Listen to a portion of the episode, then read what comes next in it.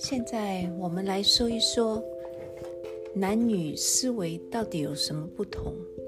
男人和女人对于爱的定义本身就很不同。男女都有六种同等重要的爱情需求。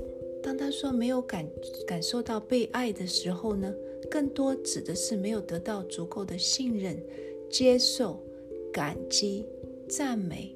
肯定和鼓励，而当女孩子说没有感受到被爱的时候，更多指的是没有得到足够的关心、了解、尊重、忠诚、认同和安慰。